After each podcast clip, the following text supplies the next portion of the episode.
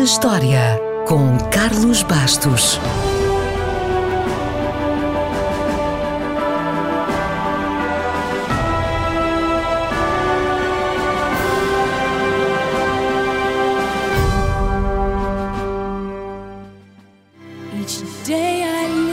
Whitney Houston foi uma das grandes divas da música, muito por culpa da sua família. Podemos dizer, sem grande exagero, que Whitney cresceu no meio da nobreza musical americana. A sua madrinha adotiva era Rita Franklin e a sua mãe era prima de Dionne Warwick e Didi Warwick. É daquelas coisas. Whitney Houston nasceu no sítio certo e no momento certo.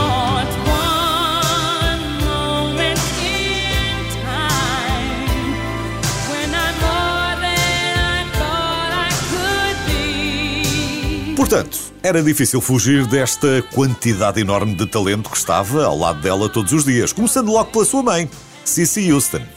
Whitney começou a cantar num coro de gospel aos 11 anos e pouco depois já cantava no coro nos espetáculos da sua mãe. E aos 15 anos já estava a acompanhar Chaka Khan ou Jermaine Jackson, o que nos dá a sensação de que ela já sabia o que iria fazer.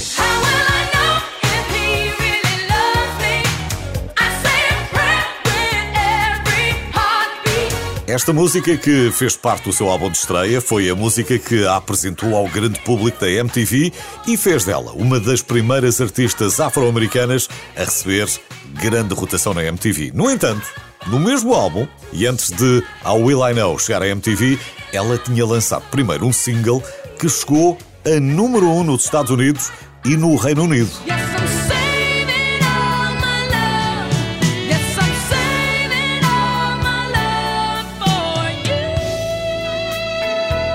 Foram dois feitos incríveis. Porém, apesar de ter feito história com estas duas músicas extraordinárias, a música mais conhecida desse disco de estreia, uma das mais conhecidas sempre, uma das mais conhecidas da carreira de Whitney Houston, foi outra.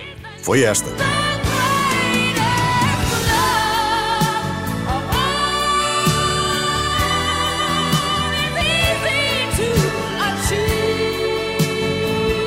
Esta música bateu todos os recordes e entrou de tal maneira na cultura popular que o próprio Eddie Murphy, no auge da sua fama, não resistiu a fazer uma paródia no seu filme Um Príncipe em Nova York.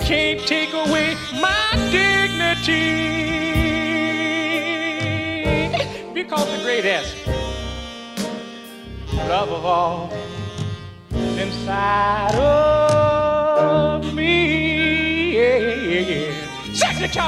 Depois de ouvir esta versão, dá ainda mais valor à voz da Whitney, não é? Eu percebo. Já agora fica a saber que Eddie Murphy gostava de mulheres que sabiam cantar.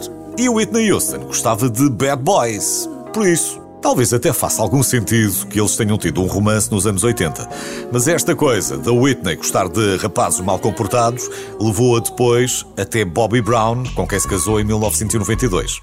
As coisas iriam correr mal entre violência doméstica e abuso de drogas, e se o divórcio a livrou da violência, as drogas ficaram com ela para sempre e acabariam por a matar aos 48 anos. Não foi a primeira mulher a quem estas coisas aconteceram e não será a última, mas apesar dos problemas, Whitney Houston fez das fraquezas forças e conseguiu ser uma fonte de inspiração para outras mulheres.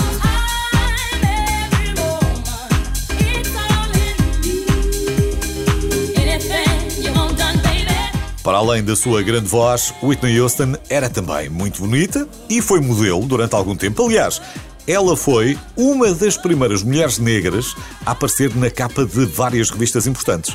Portanto, o próximo passo lógico para uma grande estrela da música, como já tantas vezes aconteceu, seria o cinema. E como já tantas vezes aconteceu, as coisas não correram particularmente bem.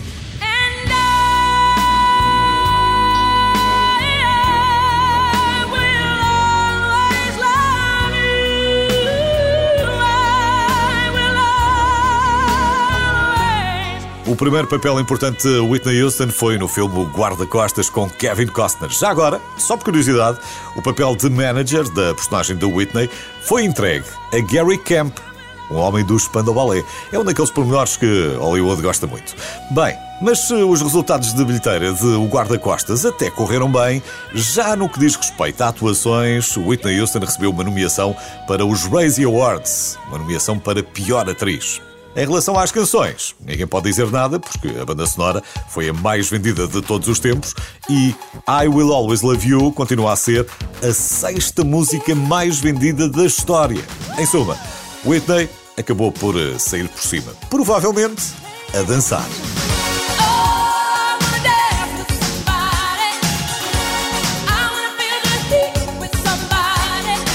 Para terminar, resta dizer que, de acordo com o livro dos recordes do Guinness, Whitney é a artista feminina mais premiada de todos os tempos. É a única artista com pelo menos um Grammy, um Emmy, um MTV Music Award, MTV Movie Award, People's Choice Award e Billboard Music Award, entre centenas de outros, e tem ainda outro recorde mais impressionante. Foi a única artista, e aqui vamos juntar também os artistas masculinos, a lançar sete sucessos consecutivos que chegaram ao número 1 um da Billboard. Sete consecutivos. É por tudo isto e muito mais que ficou por dizer que ainda hoje gostamos tanto de ouvir Whitney Houston.